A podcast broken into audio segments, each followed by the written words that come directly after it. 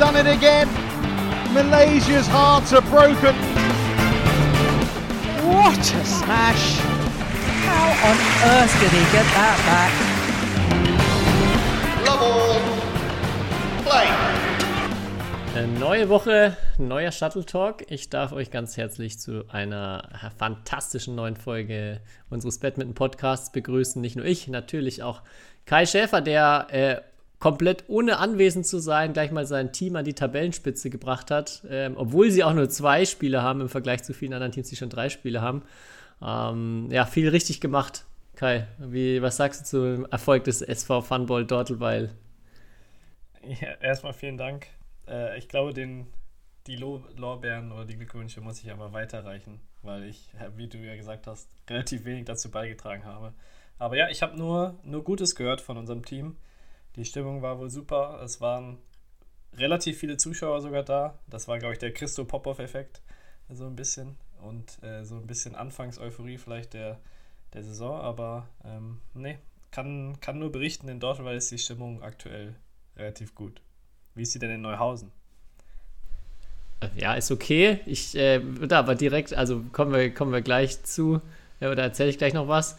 Ähm, aber zu der Stimmung in Dortelweil würde mich interessieren, ähm, direkt erstmal, was hat denn der Christo Popov zum Schiedsrichter gesagt? Weil das ist das Erste, was mir aufgefallen ist beim Spielberichtsbogen, dass der direkt eine Verwarnung wegen Schiedsrichterbeleidigung ähm, bekommen hat.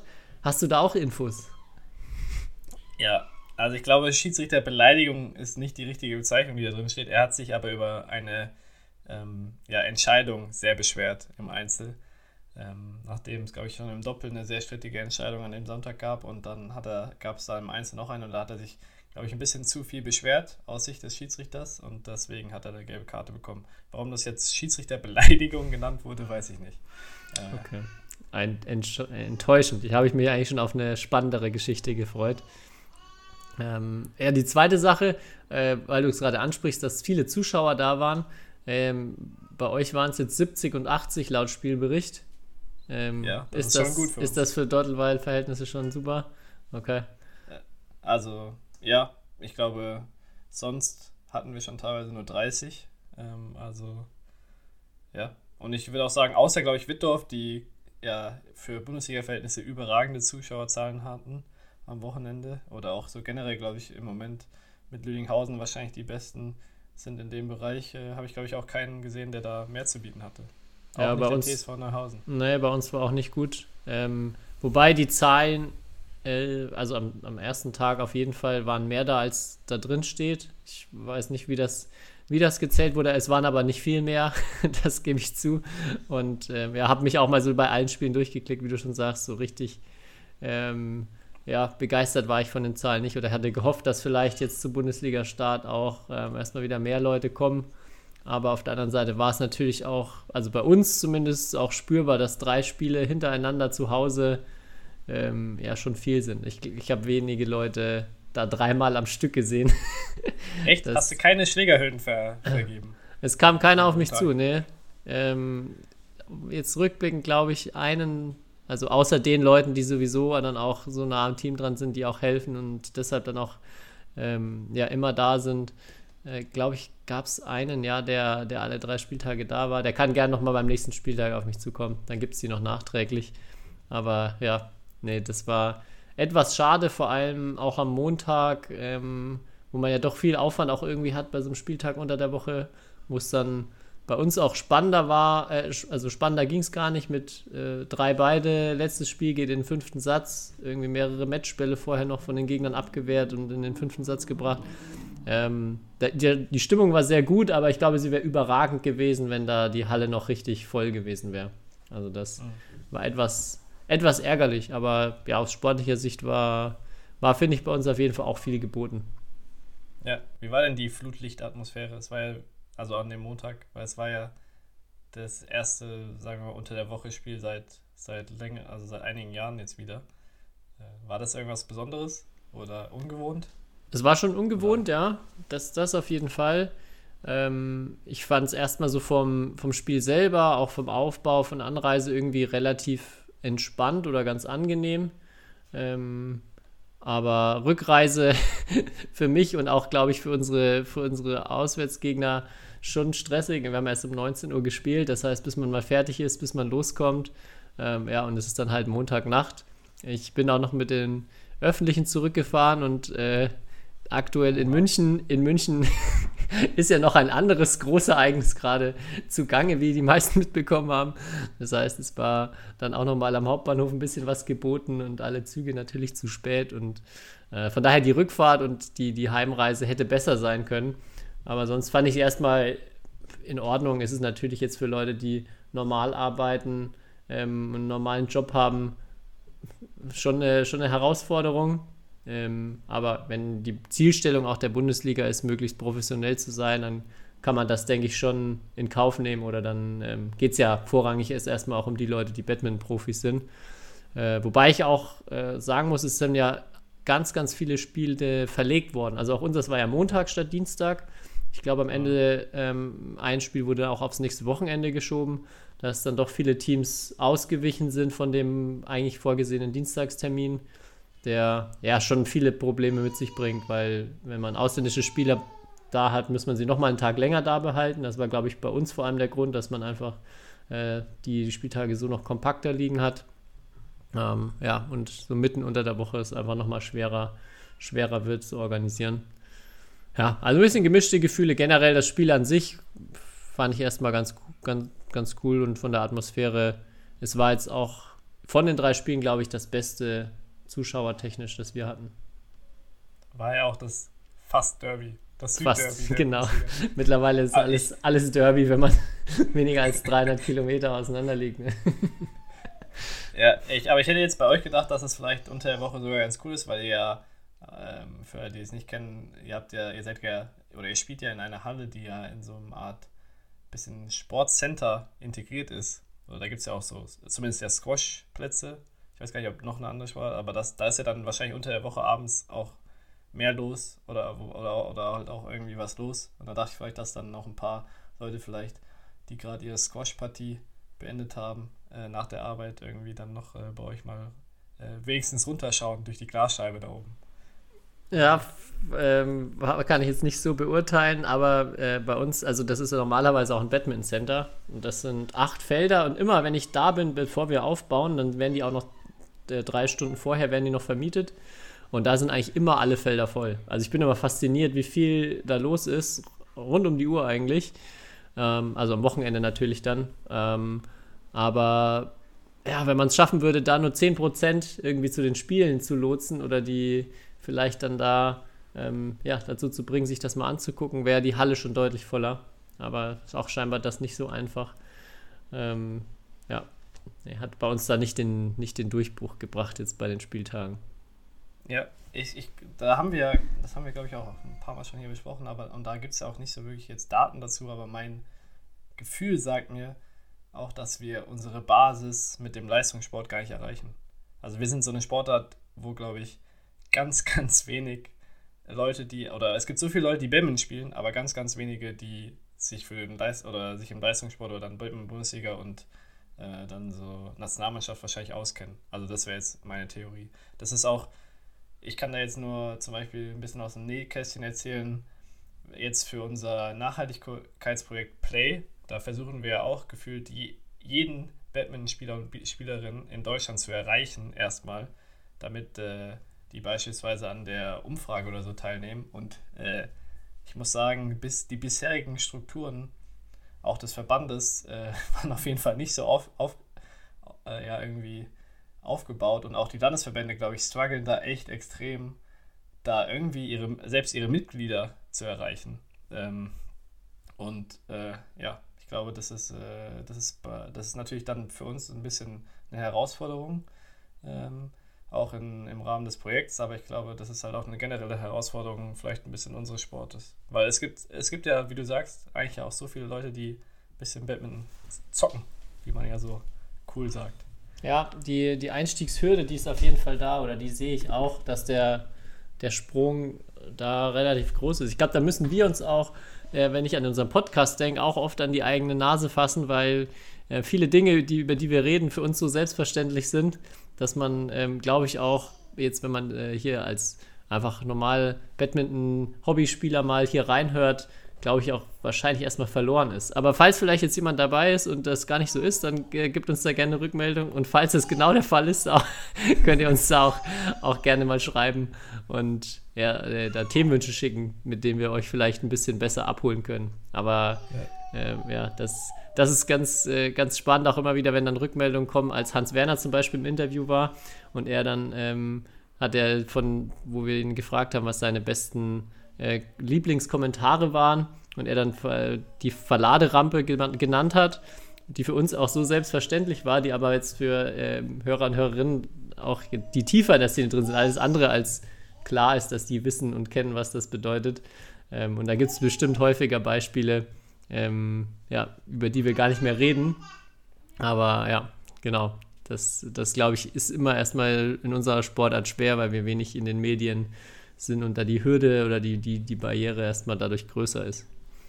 Aber ja, was ich noch zum Spieltag sagen wollte, ähm, aus meiner Sicht positiv, weil ich da letzte Woche drüber gesprochen habe, bei uns war auf jeden Fall ein cooles Team-Feeling und ein richtig guter Team-Spirit da. Wir hatten jetzt zwei, drei Spieler ähm, auch aus dem Ausland eingeflogen, aber die auch jetzt schon länger im Team sind, die auch irgendwie da mittlerweile schon, ähm, ja, finde ich, super integriert sind und dazu viele viele junge Leute auch aus der Gegend. Also das hat auf jeden Fall sehr viel Bock gemacht, ähm, in dem, dem Rahmen zu spielen. Da wurde ich schon mal ähm, positiver überrascht von der Liga bisher.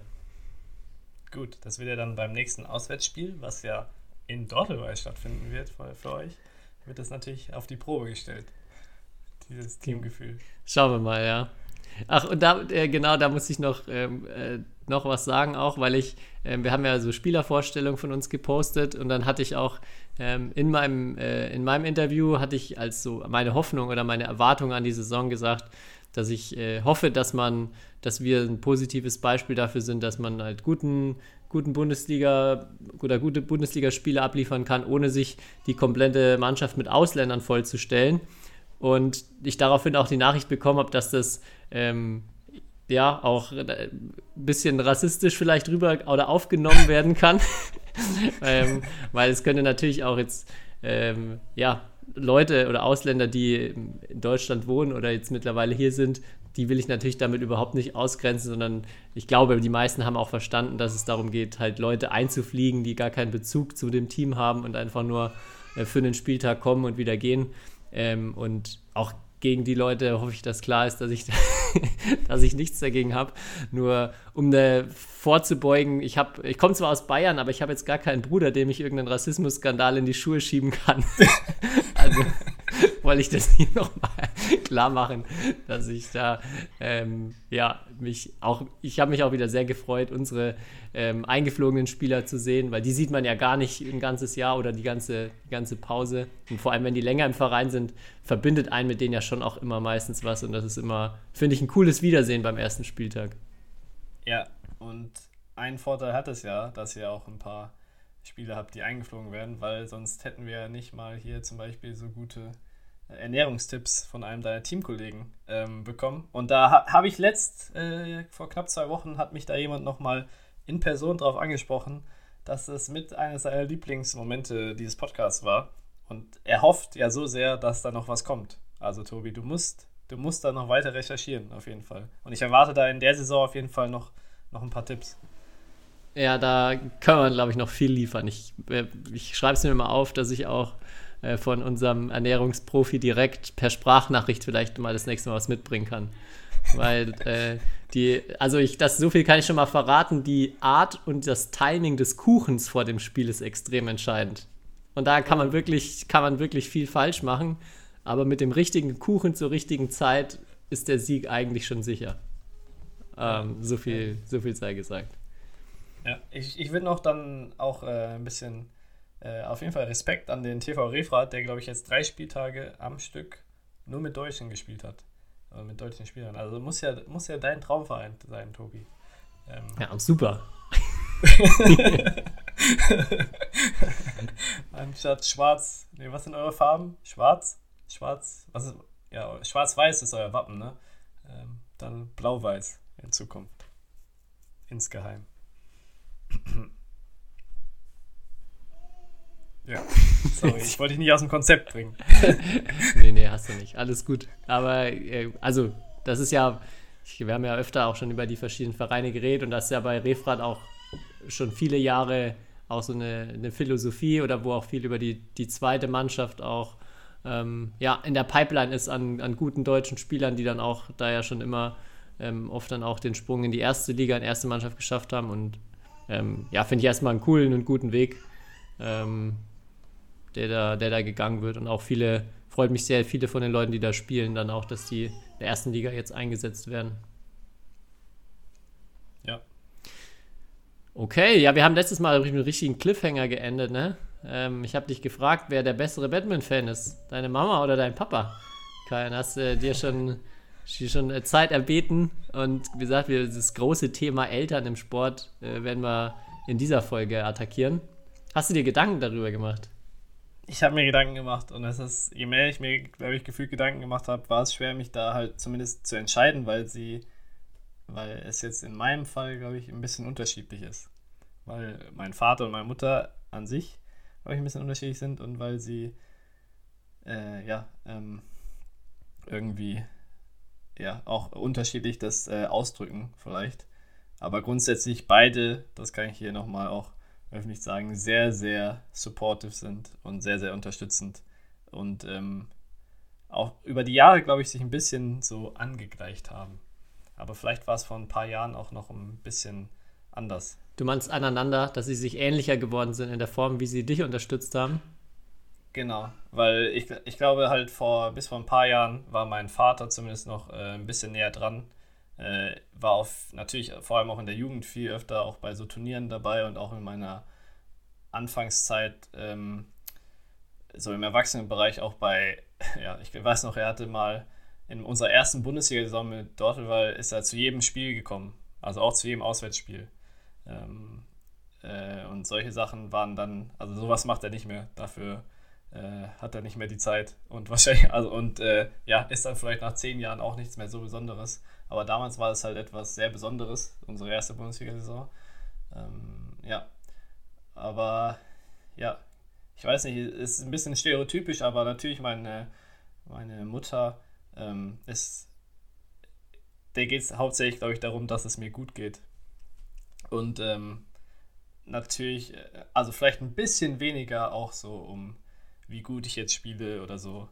Äh, und mein Vater äh, ist natürlich, äh, dadurch, dass er auch selber eine Leistungssportkarriere äh, zumindest in der Jugend hatte, ähm, ja, es ist nicht so, dass er nur aufs Ergebnis schaut, aber natürlich äh, ja, ist der ist der da so ähm, ein bisschen mehr drin, so in diesem Ergebnisbereich, würde ich sagen. Mhm. Ja, es, äh, ich finde auch, man braucht schon einige Jahre, um überhaupt dann so zu begreifen, was, was die Eltern da eigentlich alles gemacht haben. Ne? Also während ja. vor allem der, der, der Jugendzeit nimmt man da sehr viel als selbstverständlich hin und ähm, kann das auch noch gar nicht einordnen oder bewerten, was, was die Eltern da machen. Und das wird einem jetzt dann, finde ich, erst im Nachhinein richtig klar, auch wenn man, wenn man darüber reflektiert, auch bei mir jetzt natürlich als Trainersicht erstmal, wo man auch mit Eltern in Kontakt kommt, auch da viele verschiedene ähm, Herangehensweisen, verschiedene Konstellationen auch in Familien irgendwie miterlebt ähm, guckt man nochmal mit einer ganz anderen Brille drauf. Was hast du, hättest du da irgendwie, ja, so ein paar Sachen, wo du sagst, das war aus deiner Sicht extrem gut und das würdest du erstmal irgendwie für alle, alle allen Eltern empfehlen, die vielleicht auch ähm, jetzt Kids im Badminton haben, im Badmintonsport. Wie, wie kann man da am besten supportive sein? Also, ich kann nur von meinem Fall berichten und was ich auch in der Nachbetrachtung extrem wertschätze, ist, dass meine Eltern beide, wie du ja sagst, sich ähm, extrem gekümmert haben und mir gefühlt alles ermöglicht haben. Also jedes Training. Äh, ich bin teilweise ja drei, viermal die Woche nach Frankfurt gefahren, als ich noch nicht auf der Sportschule war. Und da wurde ich ja teilweise gefahren ähm, äh, von meinen Eltern und wieder abgeholt. Äh, solche Sachen. Also sie haben mir erstmal alles ermöglicht weil sie, glaube ich, auch gemerkt haben, dass, dass ich dafür einfach, dass ich daran so viel Spaß habe äh, und dass so eine Leidenschaft einfach auch sich entwickelt hat. Äh, also das würde ich sagen, wenn euer Kind motiviert ist und Sport machen will, äh, dann versucht es auf jeden Fall zu unterstützen ähm, und das äh, zu ermöglichen.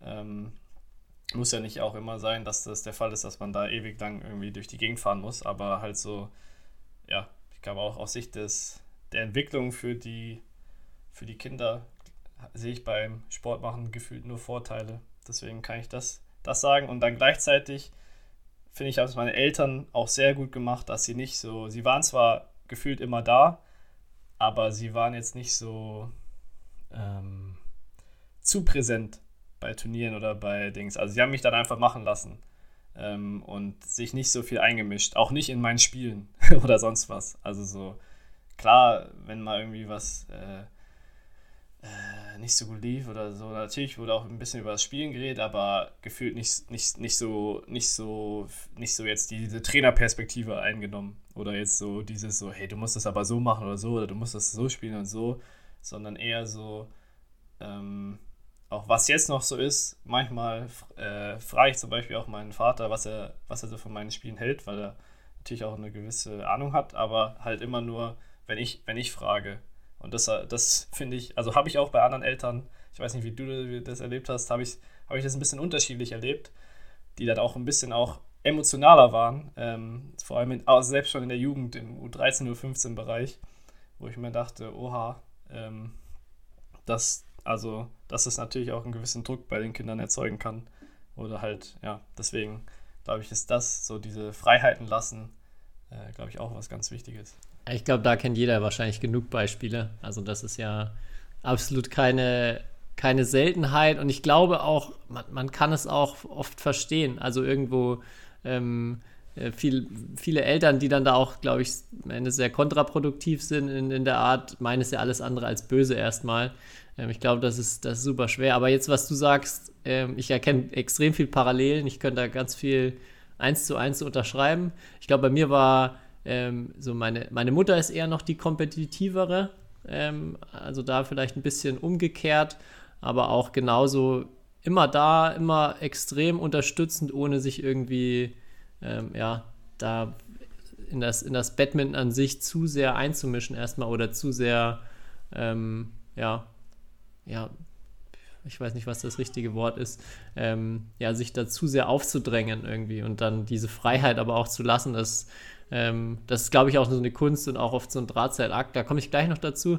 Aber ich hatte mal auch, ähm, als es darum ging, so ein Talentsichtungsprogramm oder wo man so ähm, an, an, an der Grundschule erstmal Leute für ein Badminton-Programm sichten, sichten sollte, so die provokante These gehabt, ähm, ja, eigentlich man sollte denen gar nicht zugucken, wie die jetzt hier motorisch unterwegs sind, sondern erstmal mit den Eltern ein Gespräch führen, wie viel sie bereit sind zu fahren und zu gucken, was so der, der sozioökonomische Background ja. ist. Denn so schade es auch in unserer Sportart ist, wenn, wenn man Richtung Leistungssport denkt, wird es in den meisten Fällen leider extrem schnell wichtig, gefahren zu werden. Man hat nicht ähm, irgendwie in jedem Dorf einen guten Badminton-Trainer. Man muss schnell mal auch ja, mindestens 30 Minuten Fahrt irgendwie auf sich nehmen und sehr viel Fahrten auf sich nehmen. Man muss zu Turnieren fahren. Auch da sind ja die wenigsten Vereine so gut aufgestellt, dass das ohne Eltern zu managen ist.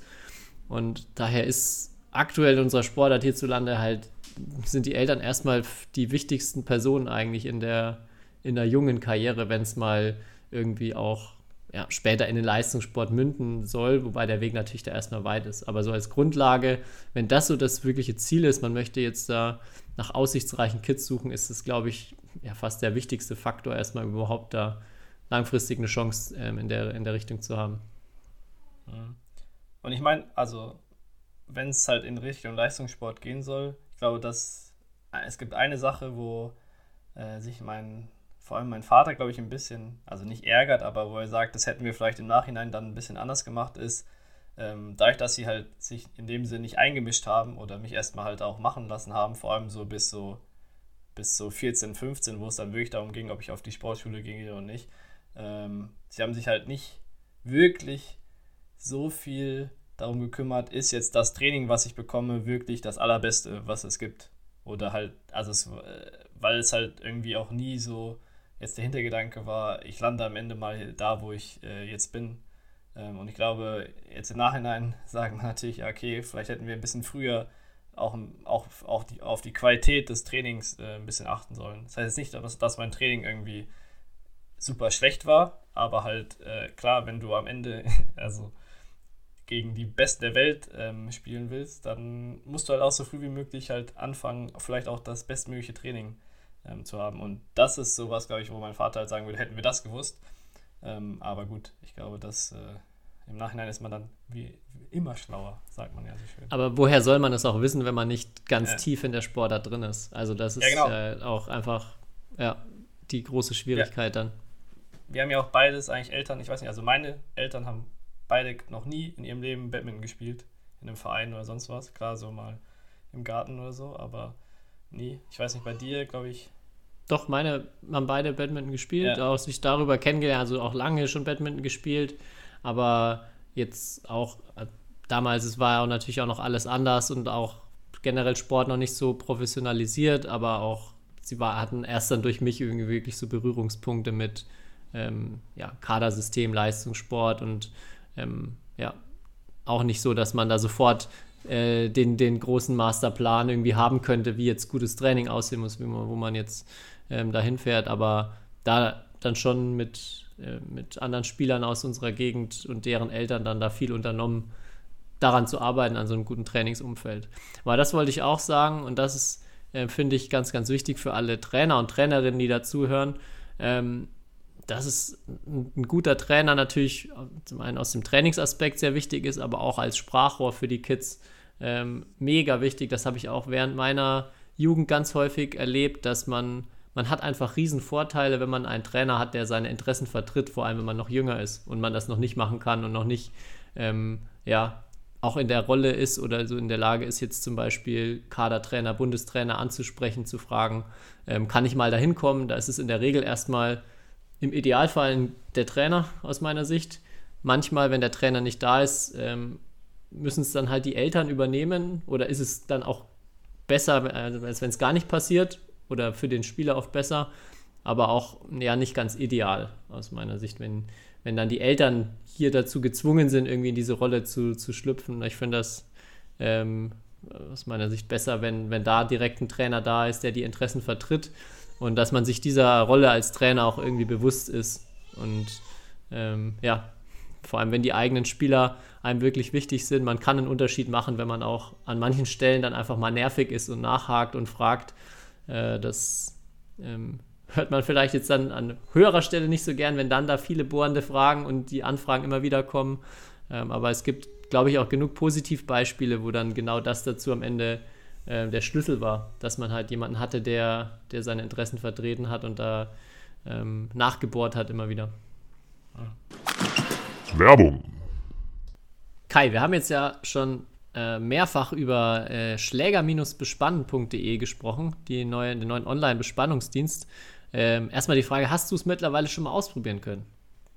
Nee, ich war so viel unterwegs. Äh, du kennst das ja. Ähm, Aber hast du noch Schläger? Oder sind ich, die alle gerissen? Ich habe tatsächlich mir sind, glaube ich, gestern und heute insgesamt drei Schläger gerissen. Also, ähm, es wäre wär möglich. Boah, ja, bei bis mir zum nächsten Turnier ist noch auf jeden Fall genug Zeit, dass ich sie wiederbekomme. Ja, das Gute ist, du brauchst ja gar nicht so viel Zeit und so viel Vorlauf. Wir haben ja schon drüber gesprochen. In fünf Tagen geht das Ganze, bis man seine äh, Schläger frisch bespannt wiederbekommt. Einfach ähm, die Bespannung auswählen, die Härte auswählen. Man kriegt das Versandetikett Box auf, Schlägereien, Etikett drauf und fünf Tage später sind sie top beseitigt zurück. Und äh, ich habe jetzt auch wieder genug gerissene Schläger. Bisher war das wirklich immer so der Grund, ähm, um äh, richtig schlecht gelaunt zu sein. Und ich habe dann schon äh, vor allem im Training manchmal auf die absoluten Reserveschläger zurückgegriffen oder wenn ich noch irgendwie einen alten Testschläger hatte. war das dann teilweise schon der, äh, meine erste Wahl im Vergleich zu, ich mach, muss mich jetzt ans Beseiten machen. Aber das ist jetzt Gott sei Dank Geschichte. Und ich habe auch festgestellt, äh, dass die, die Schläger, die ich jetzt beseiten habe lassen, auch länger gehalten haben als meine ähm, alten Schläger. Ging dir das auch schon mal so, dass du irgendjemanden hattest, der dir Schläger gemacht hat, die super schnell gerissen sind? Auf jeden Fall. Es gibt da auf jeden Fall Qualitätsunterschiede und ich glaube, bei, äh, bei schläger-bespannen.de glaube ich, äh, ist eindeutig, dass da mit guter Qualität bespannt wird. Ja, also das, äh, ich habe ja auch den Vergleich schon mal, ich habe mal an so einer Maschine auch bespannt bei den German Open, beziehungsweise da öfter auch schon mal ähm, ja, live zugeguckt. äh, das ist nochmal ein bisschen was anderes als das, was ich daheim stehen habe. Und ähm, ja, wie auch schon angesprochen, man finde ich, merkt einfach die, die Qualität von einer richtig guten Beseitung äh, extrem beim Spielen. Und ich finde auch nach ein paar Wochen merkt man dann schon wieder langsam einen kleinen Unterschied. Ähm, wobei, wie gesagt, die haben echt sehr lange sehr gut gehalten. Freue mich jetzt aber schon, wenn sie dann wieder ganz frisch in der Box zurückkommen und ähm, ja, wieder der, der Sound, wenn man einen neuen Schläger spielt und der Ball drauf trifft, der ist schon fein, ne? Absolut. Das ist mit das beste Gefühl, was es gibt. Ja, weil wenn man nur so gut wäre, dass man da einfach das Maximum drauf machen könnte und es ähm, das hatte, glaube ich, auch der Bespanner bei Jump auch mal gesagt, manche Spieler machen sich einfach nur wegen dem Sound dann so hart irgendwann, weil er sich eigentlich sicher ist, dass das nichts mehr an Vorteilen bringt. Ähm, aber ja, das kann ich irgendwo auch nachvollziehen. So ein helles Ping ähm, macht schon auch sehr, sehr viel aus. Also, ich kann es euch wirklich nur empfehlen. Kai, äh, dir kann ich es auch empfehlen. Probier es mal aus. Mach die Erfahrung. Ich glaube, du wirst auch begeistert sein auf Schläger mit ae-bespannen.de. Alles auch aus meiner Sicht super selbsterklärend. Wenn es Fragen gibt, meldet euch einfach bei uns oder ihr könnt euch auch gerne direkt an die Seite von den Wänden mittlerweile auch auf Instagram vertreten. Und ja, einfach eine runde gute Sache. Checkt das mal aus. Werbung Ende. Und da vielleicht noch ergänzend für die, für die Trainerinnen und Trainer da draußen immer zum Wohle des Spielers oder zur Spieler, des Spieler, der Spielerin handeln. Ich kann da nur aus meiner Erfahrung äh, erzählen. Ähm, damals, glaube ich, als ich 13, 14 war, ähm, nee, müsste schon 14, 15 gewesen sein, habe ich ja noch in meinem da, ja, fast Heimatverein TV Dieburg gespielt. Und ich weiß noch ganz genau, dass dann, ja, wir haben, glaube ich, Verbandsliga gespielt, sind nicht aufgestiegen mit den Erwachsenen. Und ich war eigentlich schon für die Verbandsliga wahrscheinlich zu gut, aber wollte irgendwie eigentlich auch den Verein nicht so verlassen und hatte dann damals halt schon das Angebot von Dortmund, weil ähm, da in die Oberliga zu wechseln. Und ich weiß noch ganz genau, dass mein damaliger Vereinstrainer in Dieburg, äh, Basti Kruse, auch eine Legende im deutschen Badminton, der hat, ähm, der hat mir dann damals gesagt, ja Kai, du, du musst wechseln, weil ähm, und das ist besser für dich und für deine Entwicklung. Äh, und er hat dann sozusagen zu, nicht zum Wohle seines eigenen Vereins und auch, für, weil er hat mich ja dann sozusagen abgegeben als Coach äh, gehandelt und äh, ja, kann man nur sagen, auch jetzt im Nachhinein war das eine also ja, ziemlich coole, coole Sache und dass er das auch so damals gesagt hat, weil ich, ich weiß nicht, ob ich sonst gema äh, wirklich gemacht hätte. Ähm, und ja, das ist vielleicht auch noch ein wichtiges Ding, weil manchmal habe ich schon Coaches erlebt, auch in meiner Karriere, die vielleicht manchmal ein bisschen zu sehr auch an, an sich selbst denken.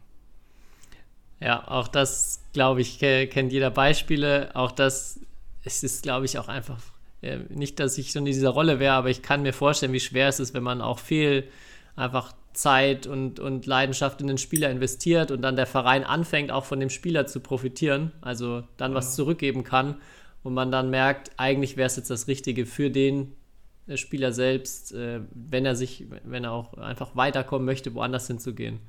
Und ähm, ja, das, also das kriege ich auch in ganz vielen Vereinen mit. Das ist ein, schon auch irgendwo ein Dilemma, ähm, in dem viele stecken. Aber ja, ich glaube, es wäre natürlich schön, wenn jeder, wenn jeder Trainer, wenn jeder Verein da so ähm, offen auch damit ist, dann auch Spiele abzugeben, weiterzugeben. Weil ähm, ja, meistens gibt es ja dann auch einen Verein, der vielleicht ganz kleine Kids ausbildet und sie dann auch bereitwilliger nach oben weitergibt. Äh, ja, aber es ist auch ein schwieriges Thema. Auch da könnte man, glaube ich, viel, viel drüber sprechen und auch viele interessante Geschichten hören, weil habe ich auch schon einiges an, an Stories zu erlebt. Ja, aber hast du irgendeine Elterngeschichte, die dir so äh, prägend äh, im Kopf geblieben ist? Weil ich, ich kann mich nur, oder ich habe sofort an eine Geschichte gedacht, äh, ich weiß nicht, früher war bei so Hessenranglisten immer so, ähm, wurde so morgens die Auslosung dann einfach so ans, an so ein, ans, ans Brett gehangen. Das heißt, man musste dann da immer hingehen und schauen, wann, wann man spielt und gegen wen man überhaupt spielt. Und ich weiß noch mal, bei irgendeiner Hessenrangliste, das war irgendwo in Nordhessen, äh, muss, muss U, U15 gewesen sein, ähm, stand ich da davor und habe halt geschaut, ähm, ja, gegen wen ich spiele. Ich glaube, ich habe sogar eine Altersklasse höher gespielt und dann hat eine, hat eine Mutter, die eines, ja, sagen wir mal, ähm, ja, eines anderen Spielers, der auch relativ gut war, ähm, sich daneben gestellt. Und sie hat mich natürlich auf jeden Fall gesehen, weil auch ich war zwar klein und schmächtig, aber ich stand direkt vor, vor der Auslosung und äh, ich meine, so ein DIN A4-Zettel ist nicht so groß und hat, hat dann nur gesagt, ja, also, dass der Kai Schäfer vor ihrem Sohn halt gesetzt ist, äh, kann sie ja gar nicht verstehen und was das denn soll. Ähm, und ja, diese Geschichte habe ich, hab ich, hab ich natürlich nie vergessen und war dann immer umso mehr, äh, tut mir leid für, den, für ihren Sohn, aber ich war umso mehr immer motiviert, wenn ich gegen ihn gespielt habe. Ja, ich bin ähm, leider total schlecht bei so, bei so schön plakativen Geschichten irgendwie. Ich habe jetzt gar keine irgendwie im Kopf, die mir direkt, die direkt heraussteht, wo ich sage, das ist jetzt ein absoluter Knaller zum Erzählen. Ähm, aber ich habe auch genug aus meiner Zeit, wo ich, wo ich, wo mir manchmal schon ähm, ja, andere Spieler meines Alters leid getan haben, wenn ich gesehen habe, wie dann der, der, der Vater oder die Mutter direkt neben dem Feld oder am besten oben an der Tribüne, wo man so auch ganz nah dran steht, erstmal nur allein durch die Präsenz schon gefühlt 100% des, der Konzentration des Kindes auf sich zieht und äh, dadurch schon viel weniger klappt und dann am besten noch durch Kommentare, durch Reinrufen. Ähm, wir hatten, es gab einen Vater auch bei, bei einem Spiel von uns, der ähm, nicht nur optisch, sondern auch von der Persönlichkeit sehr ähnlich wie Werner Lorand war. Ich weiß nicht, den kennen vielleicht noch einige legendären äh, Fußballtrainer, der vor allem für seine cholerischen Anfälle bekannt war. Und ja, dem stand der Vater in wirklich nichts nach. Ähm, ja, der auch ja, regelmäßig dafür gesorgt hat, dass sein Sohn da auf jeden Fall viel schlechter performt hat, als er es eigentlich hätte können. Ähm, ja, aber vielleicht auch da äh, gibt es bestimmt ein paar lustige, lustige Geschichten da draußen, was so die besten oder die äh, denkwürdigsten Eltern, Elternmomente auf Turnieren waren. Ich bin gespannt. Ich bin am Wochenende auch ähm, seit ersten, seit langem mal wieder auf einer bayerischen Jugendmeisterschaft, die stattfindet. Und ich bin extrem gespannt, äh, weil das waren so die Turniere, die ich früher in meiner Jugend gespielt habe, aber auf denen ich selber jetzt irgendwie seit Ewigkeiten nicht mehr war. Es waren immer nur mal, eine deutsche Meisterschaft oder dann internationale Sachen und ich freue mich da jetzt richtig drauf, weil ich könnte mir vorstellen, dass vielleicht auch die ein oder andere Geschichte in der Hinsicht ähm, dabei ablaufen könnte. Ja, ich, ich weiß nur immer, wenn ich so ein paar Jahre später bei sowas nochmal war, hatte ich immer gedacht, hä, wie habe ich das denn früher, also so richtiger Realitätsschock, habe ich so gedacht, wie habe ich das denn als kleines Kind so, also wie war ich denn da so ähm, super, also wie habe ich mich da wochenlang drauf gefreut auf so ein Turnier. Ähm, aber ich glaube, das ist halt, weil ich dann auch danach irgendwie auch noch natürlich andere Dinge erlebt habe, aber da dachte ich immer krass, weil ja, das habe ich dann immer ein bisschen so äh, nicht so nicht so wahrgenommen. Aber ich wollte auch noch sagen, ich habe ja, habe ja auch bis ich 14 war ein bisschen Tennis gespielt äh, und auch so ja dann im Hessenkader oder sonst was und da muss ich sagen, da waren die Eltern äh, deutlich unangenehmer, würde ich sagen. Da gab es sehr viele Eltern, die natürlich irgendwie dachten, ihr Sohn oder ihre Tochter ist der nächste Boris Becker oder die nächste Steffi Graf. Ähm, da war ja, da war natürlich auch ein bisschen noch, noch mal mehr Geld im Spiel als bei jetzt im Badminton, aber ja, war auch gefühlt ein Grund, warum ich da äh, mich dann auf jeden Fall zurückgezogen habe in der Sportart, weil das war immer, glaube ich, auch für meine Eltern ein bisschen unangenehm, da so in den Kreisen zu sein. Ja, ich glaube, du hast da ja auch deutliches Stück höher nochmal. Ich hatte auch ein bisschen Tennis gespielt, aber nur auf Vereinsebene. Aber das habe ich auch schon so wahrgenommen. Und auch bei dem Film King Richard, wenn ich mich recht erinnere, waren da auch einige gute Beispiele dazu, ähm, äh. wie da manche Eltern im Tennis unterwegs sind. Ja, ich glaube, das ist wahrscheinlich nochmal ein anderes Level, ja. Ja, auf jeden Fall. Ja, ich habe noch, also, um das Thema auch äh, zum Abschluss zu bringen, noch einen finde ich, ganz, ganz wichtigen Punkt. Und zwar in einem Buch, was ich gelesen habe, ging es so darum, um Studien, die äh, versucht haben herauszufinden, was macht den langfristigen Erfolg aus. Also vor allem, äh, was, was haben Leute, die dann beruflich einfach eine, eine, eine, eine große Karriere eingeschlagen haben, was verbindet die irgendwas? Und man hat da also ist natürlich ein ganz großes Thema, was schon unglaublich viel erforscht wurde, alles Mögliche überprüft, alle möglichen Testscores und ähm, von der Grundschule oder von, ähm, ja, vor allem in den USA, von den untersten Schulstufen bis hoch zu Highschool, College, äh, Uni und so weiter. Ähm, und das mega spannende Ergebnis ist, dass es eigentlich gar keinen richtigen Zusammenhang gibt zwischen irgendeinem Faktor mit einer Ausnahme, und zwar die Leute, die längere Zeit außerschulische Aktivitäten gemacht haben. Also entweder in irgendwelchen AGs oder Sportarten oder künstlerisch oder musisch irgendwas, ähm, und das ganz wichtig, über einen längeren Zeitraum gemacht haben, ähm, waren viel, viel erfolgreicher am Ende im Schnitt und haben dann ähm, ja, so die, die meist größeren Karrieren im Nachhinein ähm, ja, erreicht oder auch äh, sich dann oft durchgesetzt nach der, nach der ähm, Schulkarriere oder nach der Unikarriere.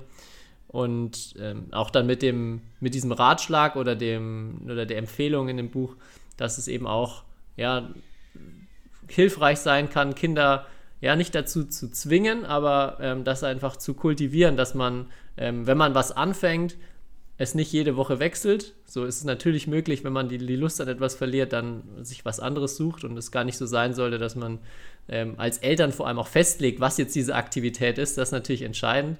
Aber dass man es schon unterstützt, dass verschiedene Aktivitäten auch einfach länger durchgezogen werden.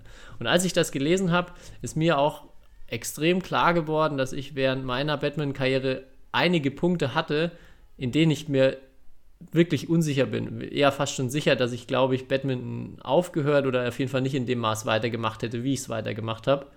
Und die, meine Eltern im Endeffekt der Grund waren, ohne mich dazu zu zwingen, aber schon irgendwie, ja, ich war da einfach ein bisschen ja, orientierungslos, lustloser und wenn ich, wenn ich wirklich jetzt, wenn mir keiner irgendwie einen kleinen Anschubser gegeben hätte, ähm, weiß nicht, ob ich da noch so viel weiter trainiert hätte und die, die Leidenschaft von mir heraus, von innen heraus ähm, gehabt hätte. Und ich bin wirklich rückblickend so dankbar für die, die Unterstützung in der Hinsicht, ohne dass das sich als Zwang oder so angefühlt hat. Das ist halt ähm, auch, glaube ich, dann die, die große Kunst. Denn ja, rückblickend, das, das wirklich Beste, was mir passiert ist, die, die ganze Zeit, die ich dann auch im Jugendbereich in, ähm, in den Leistungssport und auch dann danach irgendwie investiert habe. Und ja, 100% alles nur meinen Eltern erstmal zu verdanken, dass ich da so lange drin geblieben bin. Und das, ich habe es jetzt noch gar nicht gesagt, aber das kann ich auch meinen Eltern auf dem Wege mal mitgeben, die äh, vielleicht ja auch die Podcast-Folge hören, dass ich ähm, da extrem dankbar bin für alles, was sie gemacht haben und genau die Balance gefunden haben zwischen unterstützend und auch manchmal einen Arschtritt geben, ohne einen jetzt dazu zu zwingen oder es war niemals, glaube ich, jetzt eine Selbstverwirklichung der Eltern, dass ich Batman gespielt habe, sondern immer nur ja mein, mein Interesse oder das Beste für mich irgendwie im Sinn gehabt. Und ähm, ja, da wäre ich extrem froh, wenn ich irgendwas in der Form selber mal ähm, als Elternteil hinbekommen kann. Du hast ja, hast ja ein Versuchsobjekt. ja, nee, die, hat, die hat keine ja. Wahl. Ich habe schon, hab schon 25 Jahresplan geschrieben. Da müssen wir diesen Podcast noch 20 Jahre machen, damit wir das in 20 Jahren äh, kontrollieren können, wie erfolgreich das war. Ja. Nein, aber ich, äh, ich, ich glaube wirklich, ich habe da wirklich einen wahnsinnigen Respekt davor, ähm, weil das, das, ist einfach auch keine einfache, einfache Aufgabe als Elternteil, glaube ich. Und ähm, ja, es gibt auch nicht den einen Weg, der irgendwie für jeden richtig ist oder der da immer passen würde. Ich meine, da, da habe ich, wie hieß das, dieses Buch, wo es um diese, aber es gibt ja diese Schachfamilie, diese drei Schwestern, die Die Polga, Polga-Schwestern, glaube ich, heißen sie, ja. Ja, ja, wo der Vater ja die gefühlt ja halt zu, zu Weltklasse-Schachspielerinnen ja, erzogen hat oder sagen wir mal getrimmt hat. Ähm, und ja, hat er sich nicht auch schon die Frau dementsprechend ausgesucht? Ich glaube, ja, so ging es schon los und dann hat er sich alles äh, ja, an Wissen drauf geschafft, was er so ähm, braucht, um seinen Kindern möglichst früh ab dem ersten Lebensjahr irgendwie äh, in Richtung Schach zu trimmen. Ja, und die, die Familie Ingebrigtsen aus Norwegen in der Leichtathletik, die ist auch ein bisschen ähnlich aufgebaut. Ähm, da ist ja auch so, dass so die älteren Brüder so ein bisschen als Versuchsobjekt dann waren für den jetzt äh, ich weiß gar nicht, ob er, ob er der Jüngste ist, aber halt für den, der jetzt sozusagen der Beste der Welt ist. Ähm, und der Vater ist da auch eine. Da gibt es da gibt's eine richtig coole Doku auf, auf YouTube ähm, über die Familie. Also wer, wer, in die, wer in diesen, ja, wer halt sozusagen, äh, in gewisser Weise kann man auch Erfolg planen. Selbst bei seinen, selbst bei seinen Kindern. Die Frage ist, ob, ob das ja immer so, so super, super abläuft. Aber es ist auf jeden Fall super interessant, diese Doku. Ähm, ja, weil es wird, ist es zumindest so, dass bei, im Fall der Ingebrigtsens so war, dass, dass der auf jeden Fall die Wahl hatte, ähm, das zu machen, also der jüngste Bruder. Der wurde dann, äh, erzählt der Vater irgendwie so, ja, ähm, du siehst ja, was ich mit deinen älteren Brüdern mache und so, und du hast ja auch ein gewisses Talent jetzt beim Laufen, äh, ob du da wirklich Lust hast, weil wenn du sagst, du willst das unbedingt, auch äh, sozusagen äh, da den maximalen Erfolg und das äh, weiter so machen, dann muss ich ziemlich hart zu dir sein, so ungefähr. Ähm, ja, das ist, das ist super, super interessant, weil das natürlich auch nochmal so, weil er noch auch der Trainer ist ähm, und ja nicht nur so der, der, der Planer oder Begleiter im Hintergrund der Sportkarriere. Ja. ja, ganz häufig sind ja Eltern irgendwo auch bei Profisportlern noch stark involviert in der Karriere. Es gibt ja auch ja. Positivbeispiele, aber da, das hat, hatte ich auch damals, glaube ich, als wir über King Richard, den Film von Serena Williams und Venus Williams gesprochen haben und, und dessen Vater, man hört halt am Ende auch nur die Erfolgsgeschichten. Also du weißt ja gar nicht, wie viele Eltern es äh, gibt und da bin ich mir wirklich tot sicher, dass es die zuhauf gibt, die da ganz viel kaputt mitmachen und äh, dass er die, die strahlende Ausnahme ist, die man dann aber halt natürlich ähm, auf der Weltbühne sieht. Aber das klingt cool, das muss ich mir gleich angucken. Wusste ich nicht, dass es da eine, eine Doku gibt. Und auch diesen Fall, dass äh, die jüngeren Kinder ja immer ein bisschen Glück haben, dass, dass ja. äh, schon auch viel Vorerfahrung da ist. Du hast es ja vorhin angesprochen, deine Eltern wussten jetzt ja auch im Nachhinein oder haben sich gedacht, äh, besseres Training, aber jetzt wüssten sie, wenn du noch einen jüngeren Bruder gehabt hättest, hätte der schon einen kleinen Wissensvorsprung in vielen Dingen gehabt beziehungsweise seine Eltern hätten einen Wissensvorsprung, den er dann, ähm, ja, von dem er wahrscheinlich profitiert hätte, wenn er auch Badminton-Spieler gewesen wäre. Naja, das darf man auf jeden Fall nicht, nicht unterschätzen. Also auf jeden Fall, ja, bin ich ja froh, weil dann, dann gibt es ja nochmal frohe Neuigkeiten im Haus Wadenka. Aber gut, vielleicht reicht es zu dem Thema. Ich weiß nicht, haben wir noch, ich, haben wir noch Zeit? Weil ich habe mir oder wolltest du noch sagen? Nee, nee, ich, ich glaube, äh, ich fand es sehr gut. Ich hoffe, unsere Hörer, Hörerinnen fanden es auch gut. Ähm, hätte nicht gedacht, dass wir jetzt so lange ähm, darüber reden, aber ja, mir, mir hat es viel Spaß gemacht. Aber ja, erzähl gerne, was du noch auf dem Zettel hast. Ja, ich habe noch einen Zettel, weil wir da auch jetzt im Training drüber ges gesprochen haben und ich glaube, wir haben das noch nie so richtig im Podcast diskutiert. Auf jeden Fall kann ich mich nicht daran erinnern. Aber da würde mich jetzt die Coaching-Perspektive, also der Coach war Denker, und der Spieler war Denker interessieren, was er dazu denkt, weil, äh, was so die beste Taktik ist, wenn du gegen einen Doppel spielst, wo einer der beiden deutlich schwächer ist als der andere. Äh, als der andere, also als sein Partner. Sozusagen, du spielst gegen einen Doppel, wo die nicht ungefähr gleich gut sind, sondern wo es einen deutlichen Leistungsunterschied gibt. Und ich glaube, das ist ja auch wirklich ein, äh, sagen wir mal, für, für den Bereich der im, ja, Amateur-Hobbybereich, äh, weil auf Weltklasse-Niveau kommt es jetzt nicht so wirklich vor, dass einer gar, also in dem Sinne gar nichts kann. Aber natürlich gibt es da auch Stärken und Schwächen, aber ja, so, es gibt ja den Fall schon, dass einer deutlich besser ist oder deutlich schwächer. Weil es gibt natürlich Fälle, wo man denkt, ja, der ist schwächer, deswegen spielen wir aus jeder Lage gefühlt auf, auf diesen Spieler. Und das ist dann sehr, sehr kontraproduktiv teilweise. Ähm, und ähm, ja, also wie, wie sind da deine Erfahrungen? Oder was 100, würdest du empfehlen in so einem Fall? Also bei dem Beispiel von dir bin ich voll dabei. Ähm, also vor allem jetzt auch, es gibt es ja häufiger auch in der, in der Bundesliga, dass manchmal dann ähm, ja Leute als Ersatz mitspielen, dann auch in einem Doppel eingesetzt werden. Und ich ja, aus vielen Perspektiven schon Fälle miterlebt habe, wo dann auch solche Leute über sich hinauswachsen, wenn die gegnerische Paarung nur versucht, auf sie, auf sie zu spielen. Und auch dementsprechend, es kommen halt manchmal auch einfach dumme Bälle auf, auf den Spieler. Und ja. solange das jetzt niemand ist, der äh, zwei linke Füße und zwei linke Hände hat und einfach, also da meilenweit schlechter ist, was ja dann auch nicht der Fall ist, ähm, ist es wirklich, glaube ich, auch der absolut falsche Weg. Also ich glaube, in unteren Ligen, wenn das Tempo auch in einem Doppel langsamer ist und man auch leichter beide Spieler anspielen kann, dann glaube ich, ist es nochmal ein bisschen was anderes. Dann kann man auch sagen, ja komm, wir spielen jetzt alles auf den, wenn der einfach eine total schlechte Abwehr hat oder sich langsam bewegt.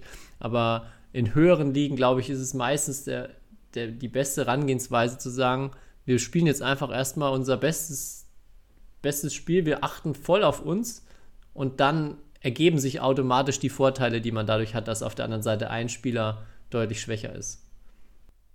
Mhm. Also ich würde auch immer sagen, eigentlich also je besser oder je höher das Niveau, das würde ich sagen, spielt ganz normal oder relativ normal. Äh, und dann wird sich schon zeigen, dass der eine Spieler halt schwächer ist und äh, irgendwie dann vielleicht dann halt Fehler macht, aber man muss sein Spiel erstmal normal durchziehen weil, und sich nicht so ablenken lassen von diesem Fakt. Aber ich habe, wie du es ja sagst, in der selbst in der Bundesliga, auch in meinem Team habe ich das schon ein paar Mal erlebt, dass dann auch aus Gewissen, ja, ist ja, ist ja, ist ja auch kein äh, großes Geheimnis, dass manche dänische Spieler sehr viel Selbstvertrauen haben und dann gewisse Ersatzspieler nicht so ernst nehmen. Und das ging dann teilweise ja, ziemlich nach hinten, hinten los. Ähm, solche Sachen. Äh, ja, deswegen. Ähm, ja, ja, es macht den. Es macht den besseren, also wenn man einfach normal spielt, habe ich auch das Gefühl, es ist öfter so, dass der, der bessere Spieler von den anderen beiden auch schlechter wird. Also dass er, der versucht dann irgendwie was rauszureißen oder er wird öfter dann auch ja. selber einfach in schlechte Positionen gebracht, ist dann frustrierter, wenn, wenn auch auf ihn plötzlich ein Punkt gemacht wird. Ähm, und ja, ich glaube auch, bin, bin da voll dabei, ähm, nicht zu sehr ähm, an die anderen denken. Ja, ich fand es aber auch nie, oder es ist auch nie so angenehm aus, also wenn du in dieser Paarung bist, entweder du bist der bessere, der deutlich bessere oder du bist der deutlich schwächere, ist manchmal, also es hängt sehr natürlich auch von deinem Partner ab und so der Chemie und natürlich, aber kann auch manchmal sehr, sehr unangenehm sein ähm, in beiden Rollen, weil du in beiden Rollen natürlich irgendwie einen gewissen Druck verspürst. Ja, der Gute denkt, er muss es rausreißen und der Schwache denkt, hat so ein bisschen Versagensangst. Ähm, und das ist eine, ja, ist, eine, ist, immer eine, ist immer eine spannende Kombination. Und eigentlich mag, mag ich dann so Spiele zu schauen, weil so, weil es ist ja entweder der Fall so, es klappt und der Schwächere wächst über sich hinaus oder irgendwie. Aber es ist ganz viel bei solchen Situationen oder in solchen Spielen, finde ich. Der, also da ist noch mehr so mentaler Aspe Aspekt äh, und so die Psychologie äh, dabei, wie vielleicht bei einem 50-50-Match. Ja. Ja, super Frage. ich hoffe, wir haben jetzt äh, jemandem da draußen geholfen. Ich habe auch noch. Ich, ich habe auch ähm, noch zwei Fragen, wobei da könnten wir wieder einen Cliffhanger machen. Ähm, vielleicht dann als Thema für nächste Woche, weil nicht, dass das jetzt wieder ausartet und wir so lange über etwas sprechen. Beziehungsweise ich glaube, es ist auch gut, wenn du dir noch mal ein bisschen Gedanken drüber machen kannst. Ähm, und zwar das Thema Athletiktraining im Badminton. Ähm, vielleicht so als, als Hintergrund der Frage. Wir haben ja ähm, nicht von der Hand zu weisen, erstmal einen großen Rückstand gegenüber Asien vor allem und auch Dänemark. Also die, die sind uns Badminton technisch einfach weit voraus. Und jetzt der Athletikbereich ist ja häufig was, wo man sagt, ähm, da können wir vielleicht auch was aufholen oder da ist es auch vielleicht ein Bereich, wo wir was besser machen können als andere, weil ähm, ja sicher die absoluten Top-Leute da natürlich auch extrem professionell arbeiten, aber ich würde sagen, in vielen asiatischen Ländern gibt es extrem gute Badmintonspieler, die aber athletisch, aus athletischer Sicht und auch so aus dem athletischen Training her, ja, sagen wir es mal, traditionell arbeiten. und ähm, jetzt die Frage, die wir nächstes Mal besprechen sollten. Ähm, lohnt es sich dann da viel rein zu investieren, um zu sagen, wir nutzen das und ähm, wir machen daraus einfach eine Stärke? Oder sollten wir eher sagen, lass uns erstmal lernen, besser Badminton zu spielen und ähm, da, da die, dieses riesige Gap irgendwie zu verkleinern? Also ähm, vor allem, weil wir ja auch in Deutschland, im deutschen Badminton ressourcentechnisch sehr begrenzt sind und immer gucken müssen, wo fließen so die Ressourcen hin, sowohl als Spieler als auch unsere Trainer, unsere Fördergelder etc. Und sollten wir die Ressourcen vermehrt in diesen Bereich stecken oder sollten wir den Bereich ein bisschen ähm, ja, weniger Beachtung schenken und dafür alles darin stecken, geile Badminton-Skills auszubilden? Ich glaube, da muss ich nicht so viel nachdenken wie bei der Mama und Papa-Frage, aber okay. äh, schauen wir mal. Vielleicht, vielleicht dann doch auf den, auf den zweiten Blick. Ja. Lass uns das nächste Woche angehen. Dann gut. können wir jetzt heute früher Feierabend machen. Das ist sehr gut. Ja. Wir sind ja eh schon wieder einen Tag zu spät dran. Ja, aber äh, ich, ich wollte, das wollte ich eh noch sagen. Erstmal vielen Dank für, an alle, die sich gemeldet haben wegen meinem Aufruf äh, bezüglich der gerissenen Seiten. Und erstaunlich oft haben mir dann Leute geschrieben, irgendwie, hey, ja, wir haben noch Seite und äh, wohin sollen wir schicken und so weiter. Und erstaunlich oft kam dann so der Nebensatz, Äh, ja, und vielen Dank für, den, für ja, was ich, die, den informativen, tollen, super Podcast. Ähm, ja, auf jeden Fall ähm, müsste ich dir eigentlich die Nachrichten alle mal weiterleiten, weil ein bisschen bist du ja dann auch beteiligt äh, an diesem Podcast. Äh, ja, sollte ich mal machen. Äh, aber auf jeden Fall im Namen von, von Tobias Madenka und von mir äh, dafür äh, vielen Dank. Äh, ja. Ich sehe schon, es gehen wahrscheinlich auch ständig immer über, über diesen Account dann Überweisungen ein, die du alle in deine Tasche steckst. Und, ja, nur, ja. Deshalb, und nur deshalb kannst du jetzt mittlerweile mit diesen riesigen Goldkettchen hier immer am, beim Podcast-Mikrofon sitzen. Mist, jetzt hast du mich erwischt. Mit deinen, mit deinen vier Gucci und Armani-Sonnenbrillen. Aber ich weiß gar nicht, hast du nicht die, das Passwort für unseren Instagram-Account?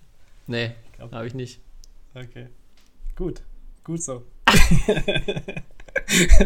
okay, gehen da wohl auch private Sachen schon ein, die ich kann, die nicht mehr für meine, meine Augen bestimmt sind.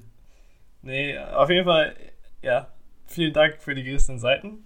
äh, und äh, ich muss sagen, mein Keller quillt über, aber ich bin, also ich muss sagen, ich habe mal so einen Beutel Seiten äh, gemessen und ich muss sagen, so Seite wiegt echt nicht so viel. Auch wenn es viel mhm. aussieht. Deswegen werd, bin ich gespannt, ob wir am Ende auf die 30 Kilo kommen. Ich würde sagen, es wird knapp. Ähm, aber ja, wir geben unser Bestes. Beziehungsweise ihr gebt da draußen euer Bestes und dafür, dafür vielen Dank. Hast du da nicht mal berechnet, wie viele Kilometer das sind? Nee, kann, kann mal gerne jemand da draußen ausrechnen. Das wäre super, wenn man mir ausrechnet, wie viel Kilometer Seite man bräuchte für 30 Kilo. Sehr gut. Viele Hausaufgaben für die, für die Leute da draußen. Unsere Hausaufgabe, wir bereiten uns auf das Athletikthema nächste Woche vor. Großer, ja. Große Athletikfolge wieder in Shuttle Talk. Und äh, ja, ich würde sagen, können wir, können wir gemütlich in den Feierabend gehen. Ähm, hat hoffentlich keiner gemerkt, dass heute schon Freitag ist. Also wir nehmen natürlich am Donnerstag auf, aber hat jetzt leider nicht mehr ganz geklappt. Und nächste Woche vermutlich dann wieder zur gewohnten Zeit oder ist ja terminlich wahrscheinlich kein Problem. Kriegen wir bestimmt unter. Ja. Ja. Sehr gut. Alles klar, dann euch eine schöne Woche, schönes Wochenende und bis nächste Woche, Kai. Bis nächste Woche, Tobias. Und schaut oder verfolgt alle die Jugendwärme. Da sollten wir vielleicht nächste Woche auch mal drüber sprechen. Aber ich glaube, es gibt gar keinen Livestream. Aber trotzdem, versucht es irgendwie. Ciao. Ciao. History is made. Lin Dan has done it again. Malaysia's hearts are broken. What a smash! How on earth did he get that back?